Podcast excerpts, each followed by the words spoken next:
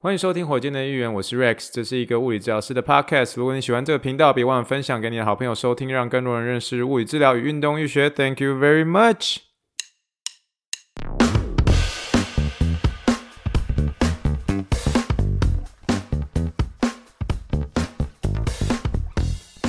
Morning, morning, good morning. Think big, dream big, and let's make it to the rocket. 今天是二零二二年七月二十三号，欢迎收听第高早六点六集的火箭队一员。各位听众，大家好，你好，你好，你好，让我们去听一听气泡水的声音。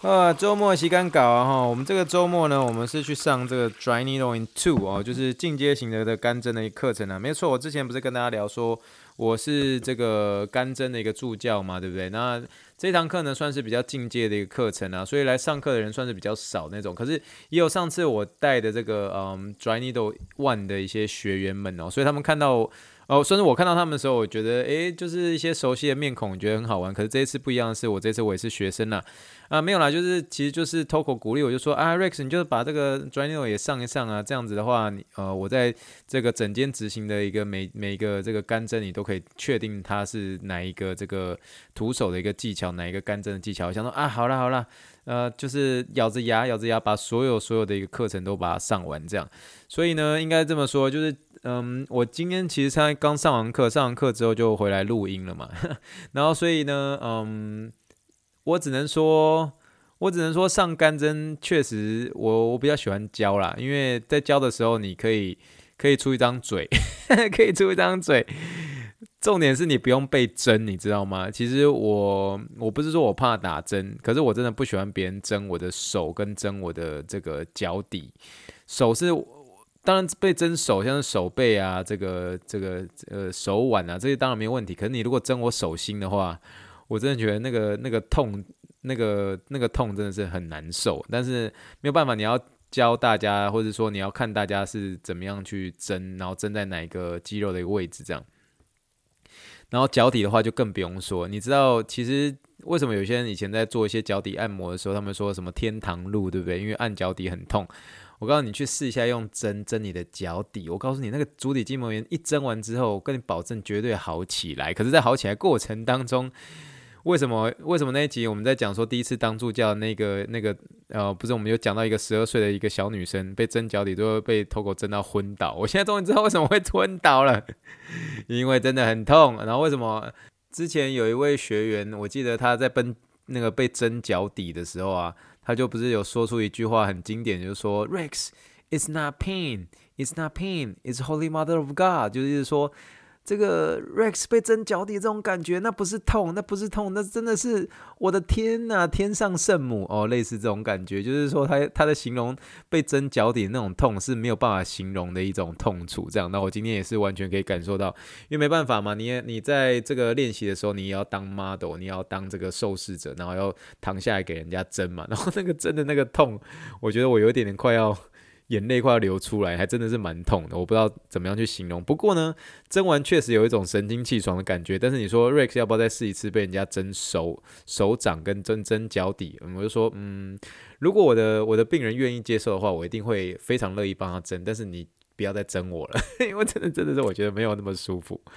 好吧？那呃干针这个本身呢，它是一个非常好的一个一个徒手的一个技巧啦。那在美国呢，特别是德州这个地方，尤其是物理治疗师上面，然后使用上是很广很广泛。但是我们多半在使用上的时候，其实我像我自己本身啊，临床上的话，我都是针对一些比较大的一些肌肉，脚底的一个部分的话，我真的算还蛮少的，因为真的第一步要有要先通过这一关，有些人。真的就是不大容易，可是我必须承认说，它真的效果真的是非常好。因为原因是像是足底筋膜啊，你这种就是它的它的本身就是肢体末端嘛，所以肢体末端它的血液循环就比较比较差一些些。可是这个干针它本身呢，就是会创造一些微，有点像是创造一些微微的一个创伤，然后来。带动整体的一个组织的一个修复，这是整个干针之所以会，嗯、在目前当今的一个运动医学上面，哦、还有包括这些世界型的一些选手啊，这个职业一些选手会这么样的一个，嗯、受到瞩目或是这么被运动员喜欢的一件事情，这样。好了，那我嗯，自从上个礼拜六开始之后，我们其实我们在这个火箭队一员其实开始多加一些有关于这个运动营养的一些主题。那这些主题它本身当然不至于到所谓的一个专业到非常非常精深的一个部呃一个一个地步。可是呢，我真的觉得是这个有关于营养这一部分的话，其实也是我们必须要了解的，并不是拿这件事情来去做很多的一个分析。可是这件事情其实也是非常重要。怎么说呢？我们可以直接就说以这个运动员他们的一个最重要的一个。四大四大环节好了，第一个睡眠嘛，那睡眠当然不用说，就 recovery 嘛，睡眠睡觉这个当然很重要。第二个当然是运动嘛，你当然运动本身要注意到，诶，这个运动运动很重要嘛，对不对？那第三个就是饮食嘛，这个吃东西的一些东西，所以为什么我们要扣住这个？这个饮食的这一部分，那最后一个那当然是心理啦。那所以这个心理的部分的话，我们有机会会跟大家再再聊一些比较深入一些东西。这样，那这个这四个这四个大的一个环节，我们相信可以再一步一步的，我们多去认识，我们多去做一些整理的一些啊资料跟大家分享了之后呢，诶，或许大家家会有一些新的一些想法。那对于我在整理的过程当中，其实我自己也是有蛮多的一些收获啦。所以呢。今天呢，尤其是我们呃未来呢，我们将会是有一个这一系列的一些营养啊、食谱啊，跟这个运动来做一些结合。那这边我会慢慢的开始一系列将一些这个运动啊、饮食啊、睡眠，甚至健康心理来做一个简单的一些融合。那希望大家可以对未来以后的一些节目可以呃 有一些些的期待，有一些的期待，有些期待，但不要受伤害哦，好不好？好了，首先呢，最简单的哦啊，说简单说说实在说最简单也是最难的，就是营养本本身呢。因为我们一直在说啊，要营养均衡啊，什么营养均营养均衡啊，就是就是要营养均衡就对了。那什么叫做均衡？对不对？什么叫均衡？均衡，你的均衡跟我的均衡也许永远不一样。所以我跟你一样，我们都在努力的往所谓的一个均衡的一个路上哦，均衡的一个路上。那这其实跟运动是有点相似的，每个人。根据他可能像是天生啊，或者后天的一些姿势啊，所造成可能身体的一个有点像对称性啊，或是一些和谐，就有些些的一个不同。所以我们要设计一些不同的一些治疗给一些我们的一个病人或是运动员。不过要介绍给大家一个大方向，我们常常讲一些说我们要一个大方向、大原则，不能让这些没有头绪吃饭的人哦，都你怎么讲都怎么样都听不不听不是很懂。所以目的是就是要让这些没有头绪吃饭的人。可以慢慢的开始，慢慢的开始为自己的身体做饭，好不好？这个这个火箭队一员的一个这个听众们有很多是真的是还在念大学，对不对？这个大学生，然后有些时候，诶，有时候就是忙起来，然后家里又没有厨房，就想说啊，今天要吃什么？哎，那个我们今天要吃什么啊？吃吃泡面啊，吃泡面啊。明天要吃什么？呃，吃隔壁的霸王哦。这，哎，请问你这吃这些东西的时候，你有注意到营养这个均衡这件事情吗？所以呢，我们就希望能够透过我们自己的，我们自己平时在家所做的一些食谱哦，这些食谱，然后来我们啊、呃，来透过这些食谱，然后让跟大家聊我们怎么样去注重一些营养上面的一些摄取，然后来跟大家做一些分享，这样子哦。那首先呢，首先呢，我们必须要跟大家说的是，有人有人会问我说，诶，怎么样可以这么样的去爱？爱吃这个，大家都知道，我都很喜欢聊美食嘛，然后就是雷克斯聊吃嘛，就是喜欢尝试一些美食，可是又可以，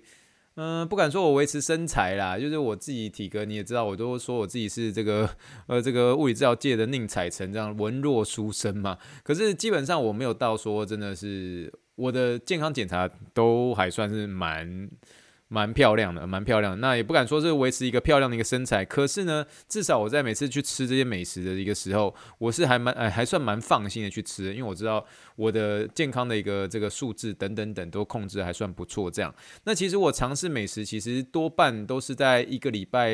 大概是一天到两天这样，一天到两天，我会去尝试一些新的一些餐厅、新的一些美食，所以才有机会跟大家分享一些我这个呃去尝试一些新的一些美食的一些事情嘛，这样的。我们常常会聊到呃这个休斯顿的一些美食啊，达拉斯美食啊，之前还有跟他聊到一个圣地亚哥的美食，所以尝试美食是我人生的一大兴趣哦，非常大的一个兴趣。可是为了要这个有继续尝试美食这件事情，所以我不能让尝试美食这件事情太多，然后顶多就是一个礼拜在一天或两天这样。那其他部分的一些用餐。习惯我多半都是以我太太的一个料理为主，这样她算是擅长把一些很无聊一个东西慢慢带入一些这个日常的饮食当中。那她觉得要要求已经成就是成年的一个人突然改变一些饮食习惯，其实是太强求了。那就像是说，我不可能马上要我太太。呃，现在立刻就跟我去跑半半马一样，就是啊，来走走走去跑半马。我我太太可能没办法那么快就撑得住这样，所以他的一个方式都是喜欢把一些健康的一些东西加入一些日常里面，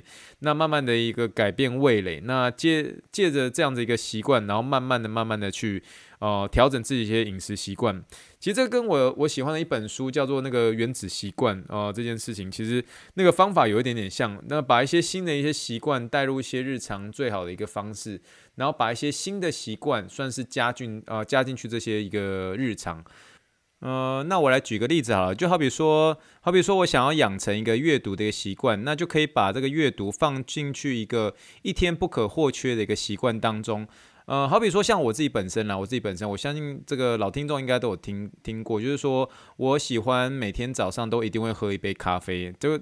这个习惯，每天早上喝一杯咖啡，这个习惯已经是我几乎是改不掉了哦，几乎是改不掉了，是可以硬改啦。可是这个一杯早上一杯咖啡是我一个人生很大的一个享受哦，什么咖啡都可以，可是就是一个黑咖啡，就是是我一个改不掉的一个习惯，然后我也喜欢这个习惯。那这个时候呢，我可以把我的一个阅读这个新的一个习惯，然后要跟这个早晨的一个咖啡来做一个结合，因为这样结合的话，就可以把这个新的一个习惯把它带入嘛。因为这个咖啡呢是必要的，那阅读是你想要养成这个习惯，所以当喝咖啡的时候，这个时候你就开始去连接这个阅读，所以让这个两个这个习惯性就可以变成连接，尽可能就变成一个习惯啊。所以这个是我从那原子习惯里面学的，就是跟这个你自己改不掉的一些习惯来做一个连接。那我这个连接方式就是。呃，想要养成这个阅读这个习惯，就是用这个呃早上喝咖啡的方式来做一个连接。就每次我看到咖啡的时候，我就想说，诶，要准备要把这个今天要读的一些书又拿出来，在早上的时候看这样。那饮食也是一样的哦，也许是在你一开始没有办法完成，但是透过一些添加在日常的一些饮食，然后就可以慢慢的养成一个新的习惯。那首先呢，我。我我我其实一开始我们在做一些这个饮食习惯的一些调整的时候，我们一开始最大的一个目的就是，嗯，一开始想要做的一件事情啊，应该这么说，我们尝试是要减少吃这个白米饭哦，吃白米饭，然后改吃这个杂粮饭哦，杂粮饭哦，各位哦，各位听众，你知道白米饭有多好吃吗？哈、你是去每次去那个火锅店的时候，当店员问你说，哎，那先生，请问要饭面冬粉哦，你当然就会回答我要吃饭呢，因为本身就是。杯崩的时候假嘛，对不对？白米饭有多好吃，你每个人都知道。你光是闻到这个饭锅烹煮的味道，你就已经饿了，对不对？你听到这个这个电锅这样掉起来一声的时候，就你就想说，哇，那白米饭哇好假，对不对？白米饭就是真的好吃哦，特别是某某日本厂牌做的一个这个白米饭，实在是好吃。但是呢，double 内这个白米饭跟是或是这个白面粉的一个制品，都会剧烈影响到血糖。这个听到这个血糖这个字，Togo 就会跳出来，就会告诉你说，这什么东西不就是不能吃。哼，他说就是马上就是不是马铃薯，对不对？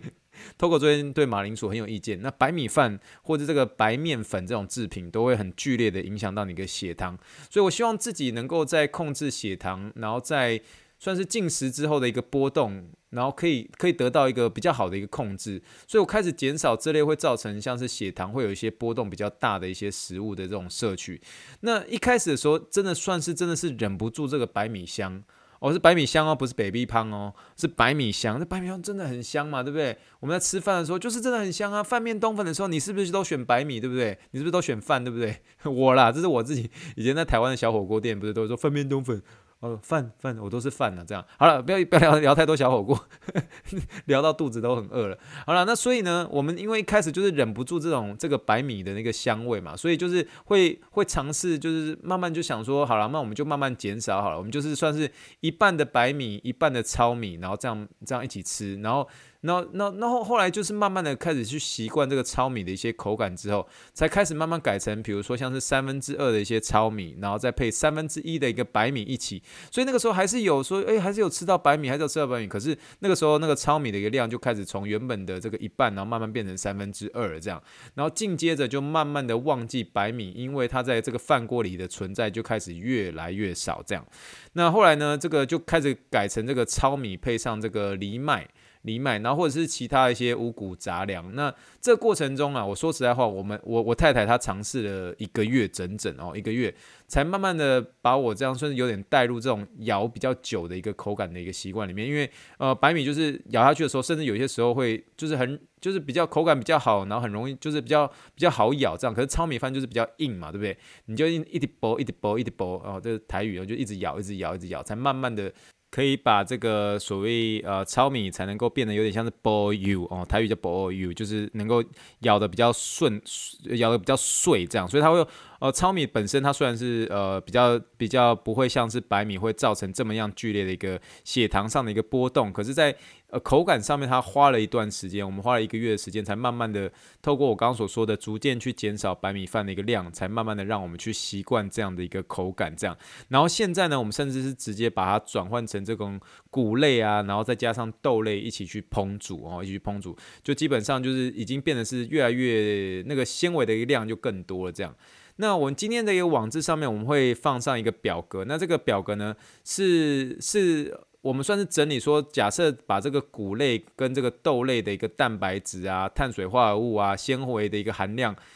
它的所有的一个升糖指数会是多少？然后给大家做一些呃做一些参考啦。那你如果看这个表格，我们我特别整理的一个三大项啊、五大项，对不起，五大项，像煮熟的白米啊、煮熟的糙米、煮熟的藜麦、煮熟的一个斑豆跟煮熟的一个米豆，你可以看到看到那个升糖指数。这个煮熟的白米是七十二，是最高的嘛？那你可以在中间，你可以看每一个这个它不同的一个含量的一个比比例是怎么样。比如说这个煮熟的白米，它的一个蛋白质含量多少，碳水化合物的含量是多少，跟纤维纤维是多少，然后最后造成这个升糖组织指数是多少。所以你最后就可以看得出来，这个表格里面只要是这个煮熟的一个白米，它升糖指数是高达七十二。可是如果是煮熟的米豆，跟这个煮熟的斑豆哦，这个升糖指数就压到四十以内，三十三十八或者三十九这样的一个数字，所以这个数字呢，就让我们深深的 得到吸引。所以为什么后来我们这个白米就真的是吃的比较少的一个一个原因，然后开始慢慢的去增加这样子的一些谷类，包括这个斑豆啊，还有包括这个米豆这样。那今天要分享的一个食谱呢，哦，今天要分享食谱，那真的是很谢谢太太，因为太太。呃，特别是他自己在烹煮的过程中录了一个影片，然后想要跟这个听众们做一个分享。他今天的食谱是食谱是小鱼干加上坚果，配上斑豆和米豆。这个这个这个名字 是不是很长啊？叫做小鱼干配上坚果加上斑豆跟米豆。诶，很厉害吧？这个 middle 不是 middle，middle 不是中间哦，不是 M I D D L E 哦，不是那个 middle，middle，middle 的英文是什么？就叫做。叫做 Black Eyed Peas，Black Eyed Peas。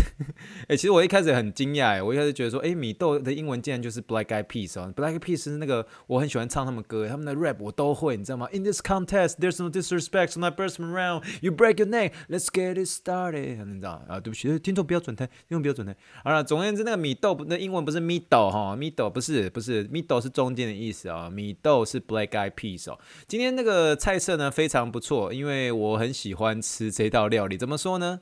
因为我真的很喜欢吃这个，诶，不是要广告，就是我很喜欢吃那个万岁牌的小鱼干杏仁。也不知道大家手边的万岁牌小鱼干杏仁在台湾卖，其实说实在话，就算你在 Seven 里面买，也是有点贵，对不对？有点贵。可是我我觉得那个味道很好，这样。那这个小鱼干加上这个坚果的一个味道呢，其实就像是这个万岁牌这个这个小鱼干杏仁这样。那因为我们在这边买不到，我买不到这个万岁牌小鱼干杏仁，那所以只好自己做这样。那结果意外的其实就很好吃，你知道吗？那那又配上这个斑豆跟米豆，它其实是有点像是一个。青粥小菜吧，就是那种嗯粥配上一些小菜的一个逻辑。那那你又很想去补充一些蛋白质跟纤维的时候，就可以用这样子的个小鱼干坚果加配上斑豆跟米豆。诶，没想到味道还有点很地中海的这种感觉。那所以如果想要知道说这道料理怎么样做的话，诶，欢迎去点今天这个网志，或是我直接今天就直接就把这个影片连接直接贴给大家看了。那那如果要看这个材料跟这个做法呢？就麻烦大家去点击这一集的一个网志啦，那后面就有一些影片给大家做个参考喽。那火箭队营的一个听众们，如果你是比如说像是学生啊，然后呃自己在外面住啊，诶，其实这个这道菜不难呢，真的不难，你跟我都有办法做得出来。你只要照这个影片上面，呃，这个教你怎么样使用，然后这样去做啊。这个这个呃这个这一道菜呢，其实不管是在你平时要去这个配你的一个，不管是糙米饭也好，就是就很好用就对了，就很好吃，而且它就是有一种就是有一种地中海的味道就对了。你吃了你会感动，你知道吗？那特别是你如果是在国外的话，吃了感动哦，感动，绝对是嗯把这老软的那种感觉，好不好？那我们自己本身啦，我必须承认说，我们还是在调整自己的一个饮食当中，然后慢慢找到算是属于适合自己的一个调整方式，算是非常重要。那今天分享这些就纯粹是我呃跟我太太我们自己的一个个人经验，但是你如果有一些特殊健康的一些状态，还是要呃咨询一些专业的一些家庭医生啊，或是营养师啊来做一些改变。那今天呃我们之所以会开始慢慢出一些这些食谱的一系列，最主要就是有一些分享。那一方面，其实我们可以在这个营养上面，我们可以有一些些的了解。像我们今天就是特别可以从我今天所整理的一个这个表格上面，像煮熟的白米、煮熟的一些糙米、煮熟的藜麦、煮熟的斑豆、煮熟的米豆，然后我们去看它的升糖指数多少，然后又可以从中去看它说每一个这个每一个不同的一个材不不同的材质，每一个不同的一个这个哦食物，它上面的一个纤维啊、蛋白质啊，还有碳水化合物的一个含量或是怎么样，给大家做个参考啦。那希望大家可以从这一篇当中也可以得到一些启发，然后尤其是学习。你怎么样去做这个？今天所教的这一位这个菜色叫做小鱼干加上坚果，配上斑豆和米豆。米豆的英文是什么？诶，不是米豆，是这个美国的歌这个唱歌团体 Black Eyed Peas 黑眼豆豆哦，就是 Black Eyed Peas 就叫米豆，好不好？哦，讲到 Black Eyed Peas，我一定我我超级兴奋的，因为我我真的一开始会学会唱 rap 的歌，真的是听他们歌才才开始有一些英文上的一些进步，所以超推荐 Black Eyed Peas 的一些歌哦。呃，喜欢的话可以查一下，叫做黑眼豆豆。可是这个在我们的食物上面的话，我们叫做米豆，好不好？米豆的英文叫做 Black Eyed Peas，好吗？好了，那我们今天要做结尾啦。喜欢火箭队的音乐的话，我欢迎呃这个分享给你的好朋友知道，让更多人能够认识物理治疗跟运动医学喽。尤其有空的话，还是给我给我五星留言，然后嗯，会真的非常鼓励这个听众们给我一些这个。啊、留言或是鼓励的话，然后或者是一些意见，或者说你有什么样的一些问题，或者你觉得我在这个制作节目上面有什么呃地方，你觉得还可以呃给我一些什么样的建议，都欢迎来这个私讯，脸书的私讯，或是到这个听众信箱，然后来留言喽。最近有收到一些这个听众信箱，有跟我 request 一些这个跑步上面的一些保养方法，呃，请期待后面的一个几集。那最近我们在制作上面的话，其实我们还是会呃循序渐进的播一些时间，但是这个听众你们的一个留言我们都有看到，那我们就慢慢的一个一个回回答你们。那就先这样子喽，真的期待能够看到大家的一个留言。那我们就先聊到这边啦，先说声 thank you and good night，bye。